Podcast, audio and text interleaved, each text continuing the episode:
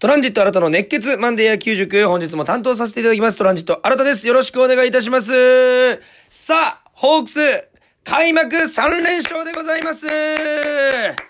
いやー、本当に盛り上がった3連戦。本当に一球も目を離すことができずに、まあ私 RKB ホークス応援団長としましても、えー、最高のスタートが切れた。あのー、やっぱ開幕っていうのはね、独特な雰囲気、空気感が非常にある。そんな中で本当に3連勝、そして、あのー、全試合で、あの、先発ピッチャーに、えー、勝ち星がついたと。そこがやっぱり、なん、えー、我々、えー、ファンからすると、そして応援団長からすると、一番嬉しいことだったんじゃないかなというふうに思います。なかなかね、この先発投手に、えー、3連勝すべて、えー、勝ちがつくということはありませんので、まずはそこが嬉しい。そして、えー、バッティングも、えー、バッター陣もですね、新しいこの2023年バージョンの打順で臨んだわけですけども、4点、7点、そして、えー、5点ということで、えー、3試合で16点と、素晴らしい得点力を発揮してくれました。これはもう皆さんね、もうもちろん、えー、ホークスファンの方なら知ってると思いますけども、えー、藤本監督が組んだ新打線、まあ3試合の中で入れ替わりもありましたけども、本当に、えー、いい試合、そして、最高のね、この、なんて言いますか、この喜びを味わうことができる最高のスタートが切れた。そんな3日間になったんじゃないかなというふうに思います。まあね、本編ではしっかりとその試合振り返っていきたいと思います。そして今日もですね、たくさんの方からメールをいただいております。ありがとうございます。まずはですね、ラジオネーム、ごとぞうさんからいただきました。半年のベルで失礼します。そうですよ。お久しぶりでございます。ありがとうございます。昨年ホークスが CS 負けてから2023年シーズンに向けて自主トレ宮崎キャンプオープン戦と自分を鍛え直し開幕を迎えましたと。宮崎でのラジオ特番も会場で見ました。あ、そうなんですね。ありがとうございます。マンデー野球塾もずっと聞いています。えー、開幕3連戦満点のスタート、いいポイントが多すぎて絞れません。一つ挙げるとすると、周東選手の守備でしょうか。3戦目6回表、あ、これね、6回表のこのロッテの攻撃2点を返されて1、2塁のね、えー、ピンチで、えー、まあね、間が抜けて、ちょ、間が抜けてね、長打になれば、えー、同点、逆転のピンチというところで山口選手の左中間の2塁打。これを直線で追いついて、えー、1塁ランナーを3塁で止めたというところの守備がありましたけど、僕もこれ楽屋で見て、えー、劇場のね、楽屋で見てたんですけども、これも一つ上げようとした点でございます。これはね、ほんと、ちょっと弟さん僕より先に言うのやめてくださいよ、これ。本当にここ話したかったんですよ。このね、えー、プレイ、まあ、今ね、ここ、あ話題が上がりましたんで説明させていただきますと、えー、1、2塁のピンチでございまして、バッターがツーベースを打ったんですよ。おそして、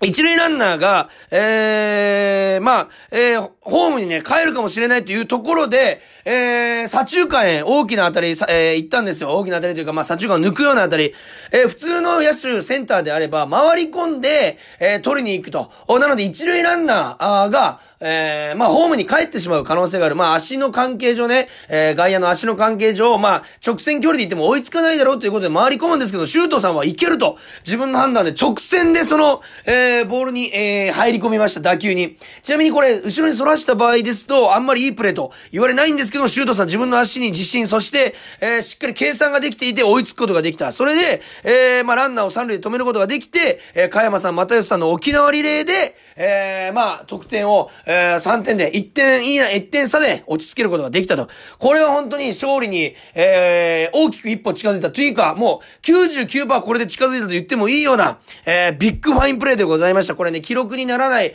ファインプレーなんですよ。えー、例えばゲッツー取ったわけでもないし、えー、三振取ったわけでもない、誰をアウトにしたわけでもないんですけども、ランナーを止めたという素晴らしいプレー。これは本当にね、えー、さすが周東さんの守備、えー、でございました。こちら、えー、僕もね、えー、まあ、牧原さんがセンターというおいう予想でしたけども、三森さんの不調で牧原さんがセカンドに行く開幕。で、周東さんが WBC 帰りですけど、センターに2戦目からスタメンで入る。この、センターに入った修道さんの意味が、えー、しっかりとここで出たんじゃないかなとというふうに思います。そして、ことぞうさんから今シーズンもマンディ野球塾楽しみにしてますね頑張ってください。遅くなりましたが、アルキビ保育所応援団長、就任おめでとうございます。いただいております。ありがとうございます。さあ、続きまして、ラジオネーム、空飛ぶペンギンさんです。ありがとうございます。えー、WBC から帰還した世界一の侍たちの躍動に加えて、えー、心強いピッチャーたちの力投で、えー、まあ、栗原選手の復帰などもあって、えー、まあ、えー、3連勝をすることができましたと、えー、これから日本一へと走り抜けてくれる光景が目に浮かぶよう、まさに、本当にその通りでございます。えー、そこで、その3日間スタメン起用された周東選手、えー、実は内野よりが、えー、センターが適任と、えー、聞き、かじったのですが、新田さんの見解はいかがでしょうか？ぜひお聞きしたいです。まあ、3日間、まあ、えっ、ー、と、1日目はね、途中出場になったんですけども、2日目、3日目は、えー、スタメン出ることができました。えー、僕も周東さんは、えー、外野向きだというふうに思います。それはなんていうかというと、やっぱり足の速さを活かせるのって外野なんですよ。内野って打球が来るまでに2秒とかもない。そんな短い間の中で、なかなか足の速さっていうのを活かせることができませんので、まあ、外野で広い守備範囲で、えー、ファインプレー、えー、ヒットになるような当たりを取ってもらう。えー、周東さん、肩も、強いですし、えー、守備範囲も広いとなると、僕は外野が適任じゃないかなと。えー、まあ、これはね、去年のラジオでも言ってました。えー、周東さんは外野が適任だと僕もも思います。メールありがとうございます。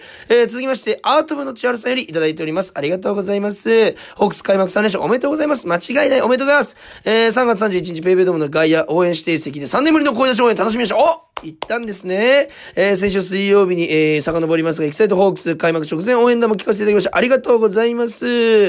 えー、3時間の長丁場でしたが、えー、実にマニアックなホークスファンにはたまらない内容でした。えー、聞いてくれたことは嬉しい。ありがとうございます。今シーズンも活躍から目が離せませんと、来ております。ありがとうございます。あ、いいですね、これね。リスナーさんもめちゃくちゃ熱い。嬉しいですよ。まあ、他にもね、えー、来ておりまして、こちらですね、えー、まあ、え、D、えー、これ質問になるのかな？えー、ユニフォームのズボンの裾を靴下が見えるくらいまで上げている選手は足が速いという偏見があるんですが、実際はユニフォームの着方の違いで何かこだわりなどがあるのでしょうかといただいております。まあこれね、まあ、まあ、まあ、言うならば偏見っちゃ偏見。僕もね、足が速い選手がまくってるみたいなイメージあるんですけど、別に、足が速い選手がまくってるわけじゃなくて、まあ、聞く方、まあ、自分たちが着やすい、動きやすい着方を、プロ野球選手はしているという状況で、えー、消化、えー、皆さんが見ている選手、例えば、えー、えー、ズボンをね、まくってたり、下ろしてたりっていうのは、選手自身が動きやすい格好というのをやってるんじゃないかなというふうに思います。僕も、え、大学時代、えー、まあ、おろす人も少なかったですし、まあ、オールドスタイルって言うんですけども、上げてる状態。僕もそっちの方が動きやすかったので、そうしていると。プロ野球選手も自分の調子とか、えー、動きやすさに合わせて、えー、ユニフォームを履いているということでございます。そしてたくさんね、他にもね、メール、えー、まあ、メールというか質問をね、いただいているんですけども、今日はやっぱり開幕3連戦、振り返っていきたいので、これの、後ほどと言いますか、また今度、おご紹介させていただきたいと思います。とにかく今日はね、たっぷり、えー、開幕3連勝のことについて話していきたいと思います。さあ、えー、楽しみな、えーえー、楽しみな内容になっておりますので、ぜひこれからも聞いてください。それでは本日始めていきましょう。プレイボールトランジット新たの熱血マンデー野球塾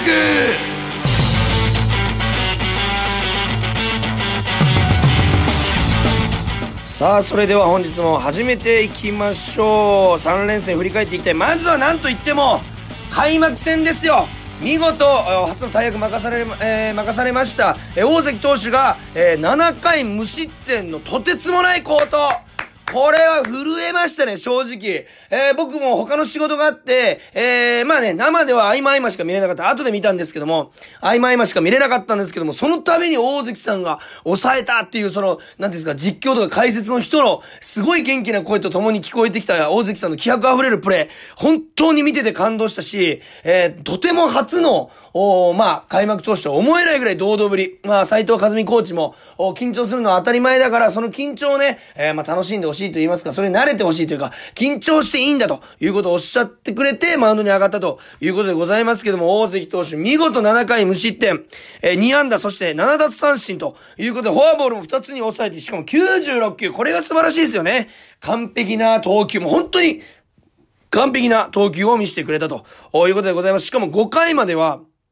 あの、ヒット一本も打たれてない完璧な、あ投球でございました。えー、まあ、6回に、えー、8番藤岡選手に、えー、まあ、詰まった当たりセンター前落とされるんですけども、えー、まあ、藤原選手、えー、その後の藤原選手、荻野選手を、おしっかりと打ち取って、えー、ピンチを脱出すると。おで、まあ、一番のピンチは、まあ、7回の表だったですよね。えー、先頭の中村翔吾さん、強襲、ピッチャー強襲の当たり打たれて、で、フォアボールでノーアウト1、2塁と。まあね、ピッチャー投げていたら、だいたい9イニングで、えー、まあ、相手のチームから3回ぐらいピンチを背負うというふうに言われてるんです。両チーム、チャンスが3回、ピンチが3回来るというふうに言われている。ただ、この7回の1回しか、この大関投手は来なかった。それがまずすごいんですけども、ノーアウト1、2塁のピンチ招くんですけども、4番の井上選手をダブルプレイ打ち取る。これね、打ち取った要因というか、打ち取ったことがまずむちゃくちゃすごいというか、いいんですけども、なんで、その中で特に何がいいかと言いますと、2球で追い込んでるんですよね。えー、内角のストレート、そして高めの変化球。これで2球で追い込んでると。僕あのー、他のね、この生放送イニング、ホークスイニングゼロとか、えー、いう生放送もやってますし、この前の開幕特番もでも言いました。他でもたくさん言ってますけど、この大関投手のポイント、開幕戦どういうところに気をつけて見たらいいですかと、どういうところがポイントですかと、いっぱい聞かれたんですけど、そのために答えました。インコースのストレート、右バッターでも左バッターでも構わない。インコースのストレートをどれだけイさんと一緒に使えるか、そしてコントロールできるか。これがもしコントロールできた時にはめちゃくちゃいい投球につながりますと言ったまさにそれを、え、7イニングずっと続けていた素晴らしい集中力とコントロール。そして球の勢い。完璧。もう本当に、今年一気にエースまで駆け上がるんじゃないかと、おいうのを思わせてくれるような投球でございました。まあその後ゲッツー取った後ポランコさんにフォアボール出してしまうんですけども、えー、安田さんをしっかり打ち取って、完璧に仕事を果たしてマウンドを降りるということでございます。まあこの7回を0点に抑える前のイニング、5回裏、えー、6回裏に、えー、ホークスとしても先制していたっていうのも、大関さんからしたら、あまあ大胆に投げれた一つの要因じゃないかなというふうに思います。やっぱりね、3点差あると、ある程度もアバウトにいけるんですよ。コース。ちょっと甘くなってもいいという気持ちでいけるので、腕が余計に触れて、いい球がいくということでございます。ピッチャーは繊細でございますから、1点、2点、そして1球、2球、1アウト、2アウトで、えー、まあ、コントロールがね、繊細なところが変わってくるというところを皆さん頭に入れとってほしいなというふうに思います。そして、えー、8回、えー、大関さんから松本投手に変わったんですけども、まあ、えー、代打の佐藤俊也選手にツーベースを打たれますけども、そして藤原さんにヒットを打たれたりするんですけども、しっかり0点で抑えて帰ってくると。お完璧な、まあ、完璧では0点で帰ってくるのは勝ちですから、えー、素晴らしかったんじゃないかなというふうに思います。そして9回は新戦力、オスナ投手でございます。もうこの、盤石、盤石、盤石というね、まあ4番の井上さんにヒットを打たれてしまうんですけども、まあしっかりと、お三振を2つ、そしてショートゴロで、シャットアウトということでございますよ。今年も心強い。モイネロさんの合流がまだ遅れてますんで、やっぱりね、他の選手にかかる、えー、期待と不安は大きいと思うんですけども、オスナ投手今年9回、しっかり任せて、えー、いいんじゃないかなと、信用して、え選手の、ファンの皆さんも応援してほしいなというふうに思います。まあ、バッティングに目を向けますと、えー、4点ということで、ピッチャー陣が0点の時点でもう勝ちなんですけども、4点の取り方が良かったですよね。まあ、えー、初回、えー、じゃあ2回の表か、2回の裏か、2回の裏先制点には繋がらなかったんですけども、えー、先頭バッター4番栗原さん、ホークスの、えー、2023年に新生ホークスの4番、栗原さん、怪我から復帰して、本当に肉体的にもスイング的にも強くなって帰ってきた。そのオープン、えー、帰ってきたばかりのオープン戦でかなりいい調子を残して、だいたいレギュラーシーズン入ったら苦しむんですけども、この3連戦も調子良かったですね。ホームランは打つわ、打点は稼ぐわ、本当にすごかった。この日も、えー、2回裏、えー、フェンス直撃のツーベースで出る。まあ、点には繋がらなかったんですけども、チームに勢いを与える2023年初ヒットが栗原さんだということでございます。そして6回裏、新戦力近藤さんが、えー、ヒットで出て、柳田さんがフォアボールで繋いで、栗原さんの先制スリーランに繋がると。これね、あのー、まあ、結局追い込まれて、えー、打つとおいうことになったんですけども、追い込まれても、あんだけ触れるということは、あまあ、しかもしっかりスタンド前に届いてました。触れるということは、栗原さんやっぱりオープン戦につけた自信が、本当に、えー、なんて言いますか、その時だけじゃなくて、今年は俺やれるんだという、う自信につながっていると。あれだけ追い込まれても強いスイングができる、あの、怪我する前の栗原さんにはなかった姿ですんで、やっぱり怪我をした男っていうのは強いなと。帰ってきた男、カムバックした男は強いなと。いうふうに思いました。えー、そして7回裏、えー、ワンアウトからね、解散がね、本当に今年、えー、去年の雪辱を晴らすかのようにこの3連戦しっかりと打点と、えー、そして、えー、打率も残すと、素晴らしい活躍でした。9番と思えないような活躍。えー、レフトへのツーベースで出て、えー、甲斐牧原のこの育成コンビで1点を取ったと。牧原さんもね、本当はね、2軍スタートなんじゃないかなというふうな話もありましたけども、しっかりと、お結果を残して、えー、まあ、成績を、というか、調子を維持しているのを藤本監督が見て、えー、一軍スタート、そしてスタメン、えー、2023年ホークスの開幕一番は牧原さんと、これがズバリ的中して、えー、レフトへのタイムリーツーベース。まあ、えー、ワンワンからの、お球をね、打ったんですけども、綺麗に、本当に、なんて言うんですかね、これ引きつけて振り遅れないっていうのが牧原さんの強みだと思うんですよ。大体ね、引きつけてしまうと、ボールが、えー、ギリギリまで見た方がストライクボールはっきりわかるのでいいんですけど、引きつけちゃうと詰まって前に飛ばないということがあるんですけども、牧原さんは、えー、やっぱりレベルスイングと言いまして、アッパースイングでもダウンスイングでもない、綺麗に平行にスイングしているので、えー、まあ、ヒットゾーンも広いし、打率が高いと。こういうことでございます。近くに引きつけてもスイングスピードも速いので、しっかり打ち返した、えー、そんな一打になったんじゃないかなというふうに思います。とにかく歓喜歓喜歓喜の一戦でございました。本当に最高のスタートを切ったと。そして4月1日土曜日、えー、僕が今年どのラジオでも言っている一押しの選手、藤井荒野投手中継ぎから、えー、先発に変わったんですけども、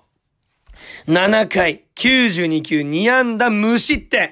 これね、2試合連続、7イニングを先発投手が無失点に抑えるって、言ったでしょ？今年のホークスのローテーション最強だって。100勝あるって言いましたけども、本当にその通りになってる。去年8連勝で始まって、えー、それぐらいの時のね、えー、勢いがね、すごくあるんじゃないかなというふうに思います。何が良かったかってもちろんホークもですけど、まっすぐが良かった。本当に藤井荒野投手のまっすぐが本当に生きていた。えー、ズバズバズバズバ追い込んでもまっすぐで勝負できてましたし、えー、分かっていても前に飛んでない。えー、そういうようなあイニングがかなりね、続いたんじゃないかなと。前日の大関投手に続いて、まあ、5回の表に初めてね、えー、ヒットを打たれてしまうんですけども、全然危なげなく打ち取ると、いうことでございます。これね、だ、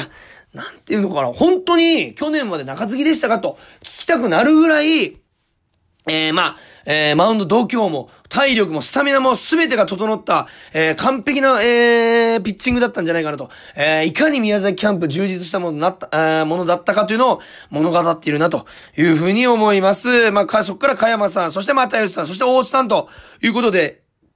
盤石な、えー、布陣で、えー、繋いで無失点に抑えたと。しかも、大津さんに関してはプロ初登板で、しっかりと結果を残した。えー、1イニング8球しかかかってないと。三振も1個奪うと。いうことでございまして、こんなに、えー、鮮烈なデビューを放った選手いないんじゃないかなというふうに思いますし、8回の、おまあ、又吉さんあに関しましては、なんと4球で終えていると。いうことでございました。加山さんがね、ちょっとヒット打たれてしまったんですけども、えー、しっかりと、又吉、川田又吉さんが、ええー、まあ、抑えると、4球で抑えるという素晴らしい内容を見せてくれました。藤井小屋さん、あのー、スタミナって、逆にどういうところでスタミナが足りなくなってきてるかっていうのを見るかっていうと、やっぱりコントロールとか球が浮き始めるというところでございますけども、7回までしっかりと球も浮くことなく、えー、カイさんのミットめがけて投げ、投げ込めていたというところを見ると、もうスタメンっていうか、あの、スタメンじゃない、先発投手としてのスタミナ、これも問題ないんじゃないかなと。安心感しか与えない、そんな投球だったんじゃないかなと。えー、いうふうに思います。そしてバッター陣ですよ。7点取ったんですけど、また栗原さんのホームランから始まるということで、これ、こんだけ4番が活躍した開幕3連戦ってないんじゃないかなと、ここ最近。本当に思うような、去年はね、あるガルビスさんの満塁ホームランから、えー、シーズンが始まりましたけども、今年は栗原さんのホームランから始まると。何かね、こう、ホークスに勢いをつける、そんなあバッティングになってるんじゃないかなというふうに思います。そして何より良かったのは、まあ、この4回裏ですね。結局、栗原さんのホームラン1の1点しか入らないんですけども、次の牧原さんのツーベース、えー、そして、えー、まあ、えー、中村明さんの、ライトへのヒットとということで、このホームランを打った後に5番、6番がしっかりと繋がっている。これが素晴らしかったんじゃないかなと。まあ、得点には繋がらなかったんですけども、このホームランを打った後、去年から言ってます。何かが起こった後のプレーが、えー、きっちりできたりとか、出塁とかに繋がると、チームとして勢いに乗っていけ。たとえ得点に入ら、得点に入らなくても、勢いに乗っている。いける、そんなプレイになったんじゃないかなと、えいうふうに思います。そしてこの試合からね、1番バッターが周東さん、あで、えー、5番に牧原さんが入るという、で、6番中村明さんという新しい形がしっかりとできた。これがしかも攻撃の歯車になって、噛み合っていたと。お藤本監督の采配ビタリ、ピシャリといったところじゃないでしょうか。えー、5回裏、あ2点を取ったんですけども、近藤さん、柳田さんのね、この2番、3番、新生2番、3番が綺麗に繋いで、これ、これ、これという、えー、まあ、えー、攻撃を見せてくれました。そして、調子のいいクリアさんがフォアボールを選んで、牧原さんがノーアウト満塁からタイムリーヒットを打つと。これも1球目もストライクだったんですけども、その2球目もしっかり捉えることができた。あ牧原さんの表情を見ていますと、うなずいていた。あまあ見逃してもうなずいてるというのは、あ、オッケーオッケーと、こういう球筋なのねとか、あ、オッケーオッケー、今のは打たなくてよかったっていう、この打席での余裕、これがしっかりと感じれるような打席になってるんじゃないかなと。えー、これはね、この3試合続けて、えー、そういう打席を槙原さん多いので、えー、まあそういったところは調子の良さも示してるんじゃないかなというふうに思います。そして6番中村晃さん犠牲フライを放って3-0と。おこれ、本当にね、2番、3番、4番、そして5番、6番っていうあたり、これま、マジで12球団1のパンチ力、そして攻撃力、破壊力を誇ってるんじゃないかなと。この3連戦で12球団に、えー、示せたんじゃないかなとえいうふうに思います。そして6回裏も2アウトから近藤さん、柳田さん、そして、えー、栗原さんの連続ヒットで1点取ると。あ、2点か。あ、取るということで、な、なんかこの、本当に抜け目ないというか、もうこのドッツボにはまってしまったら絶対に点を取られるよと、こういったような攻撃がホークスできていると、こういう状況じゃないでしょうか。中村明さんの調子の良さも保ってますし、ちょっとね、開幕スタメンの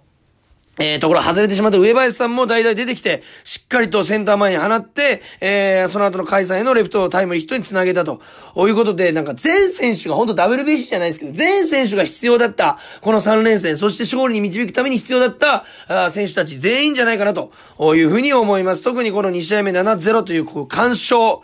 干渉、本当2試合で11対0ということで、まあ僕は、えー、いつもピッチャーがね、野球の7割8割占めると言ってますけども、この試合と、えー、前日の試合4-0と7-0完封してる時点でもう、はっきり言って1点でよかったわけですから。って考えると、まあ、ピッチャーの活躍、凄まじいんじゃないかなというふうに思います。今年マジ100勝あるぞ。100勝あるぞと思わせてくれるような、ああまあ、えー、勢いのある勝ち方だったんじゃないかなというふうに思います。そして昨日ですよ、先発東山直さんに、えー、勝ちがつきました。ちょっとね、4点取った後、6回の表に、えー、2回の裏に4点取ったんですけど、6回の表にね、3点取られたと。さっきの周東さんのシーンなんですけども、ここやっぱ、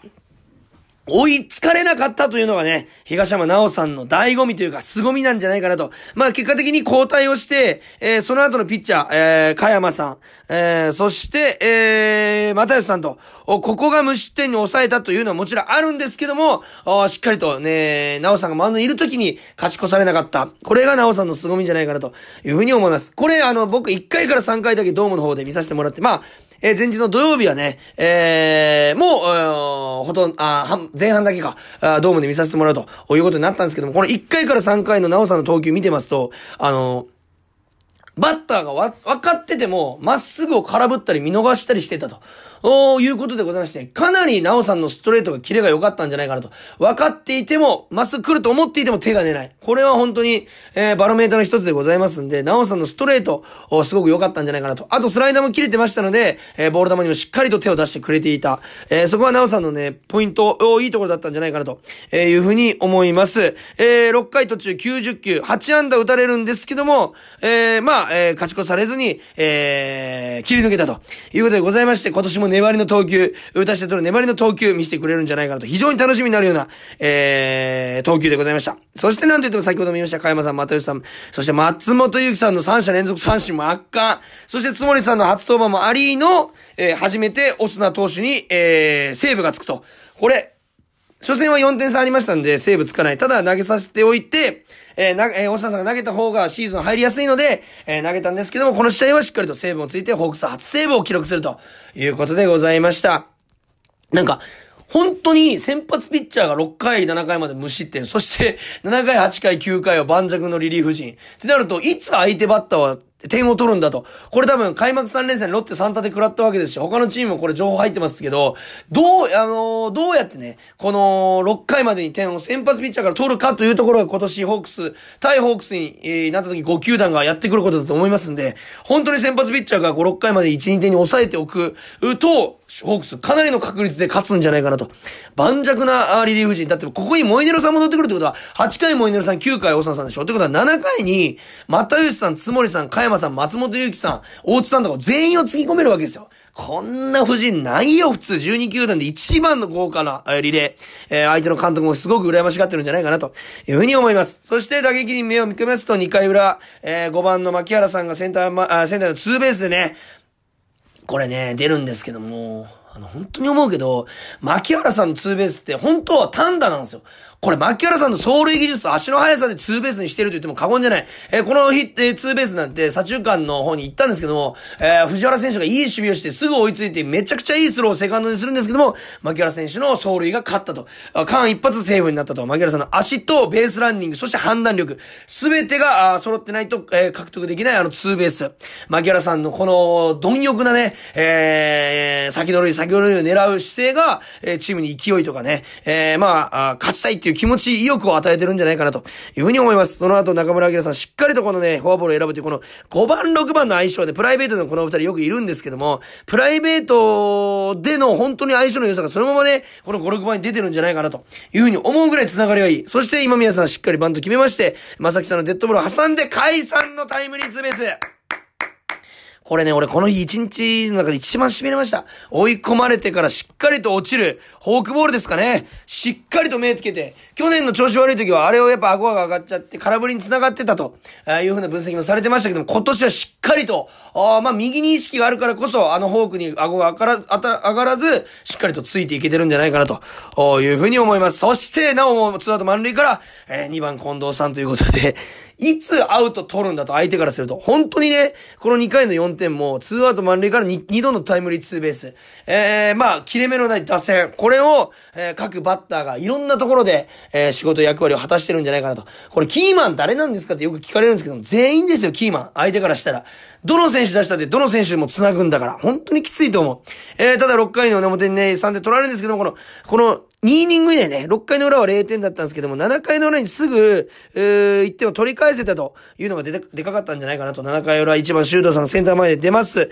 で、柳田さんのフォアボールなどもありまして、相手の冒頭を誘って、修道さんが相手の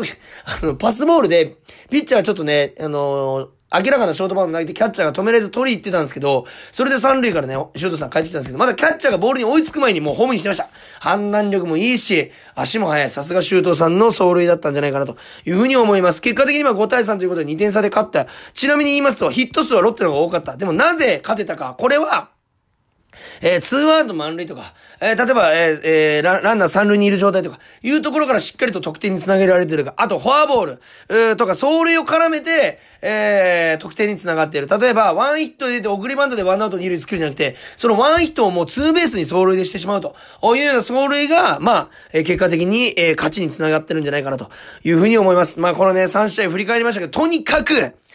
激アツの3連勝でございました。私、ホークス応援団長としましても、声もからしながら応援するし、まあ、生中継もね、RKB のテレビの方でね、やらせていただきました。スタンドの前にもね、4年ぶりの声出し応援ということで、かなりね、スタンドの応援も盛り上がっておりました。今年1年ずっとこの光景が見れると思うとね、えー、もうほんと楽しみでしかない。今年もね、皆さんと一緒に、ホークス優勝に向けて、開幕3連勝いいスタート切りましたんで、皆さんと一緒に応援していきたいと思います。えー、来週からもね、マンデー野球塾ぜひ聞いていただきたいですし、質問にもね、随時、えー、時間見つけて答ええていきたいと思います。メールもね、たくさんお待ちしておりますので、ぜひ送ってください。メールアドレスは kor.rkbr.jp、kor.rkbr.jp までよろしくお願いいたします。皆さんからのメールたくさんお待ちしております。そして、そして、何より、ホークス、選手の皆様、3連勝おめでとうございます。そして、ファンの皆様もおめでとうございます。えー、今年も、この声を枯らしながら、えー、細かいところ野球、えー、を詳しくね、えー、まあ、振り返っていけたらなというふうに思いますし、えー、先週からね、えー、トランジットのホークスイニングゼロというラジオが始まりまして、これね、火曜日、水曜日、木曜日、金曜日、この毎、えー、週4日間連続で、あのー、まあ、月曜日はね、光ママさんが担当してるんですけども、地上波の方で、我々の地上の方で、火水木金やってます。火曜日は、えー、トランジット相方の見習いのね、腹残しが、えー、まあ、えー、技術と言いますか、えー、ファン目線の情報とか、救助情報を流してくれます。で、水木金は、えー、僕がカー水木の試合をしっかりと振り返る。そしてその日の試合も予想するという、うまあ、曜日になっておりますんで、生放送5時から、えー、5時48分までの48分がぜひ聞いていただきたいなと、生放送でお送りしておりますんで、そこにもメール、そして、様々質問、そして何より聞いていただきたいと思います。よろしくお願いいたします。で、このマンデー野球塾との差別化を図るために、このマンデー野球塾は、金、土、日の試合を基本的にこの3試合振り返ってっていけたらなというふうに思いますんで他の試合をねどうしたら、えー、解説聞けるんだという方は、えー、ぜひ生放送聞くかラジコでホークスイニングゼロぜひ聞いてください。そちらも一生懸命頑張りますんで、えー、初めてもらった帯の仕事でございます。レギュラー番組しっかりとね頑張りたいと思いますんでそちらもぜひよろしくお願いします。それではホークス日本一に向けて最高のスタートを切ったそんな1週間になりました。来週も聞いていただけたら嬉しいです。本日もありがとうございました。ゲームセット。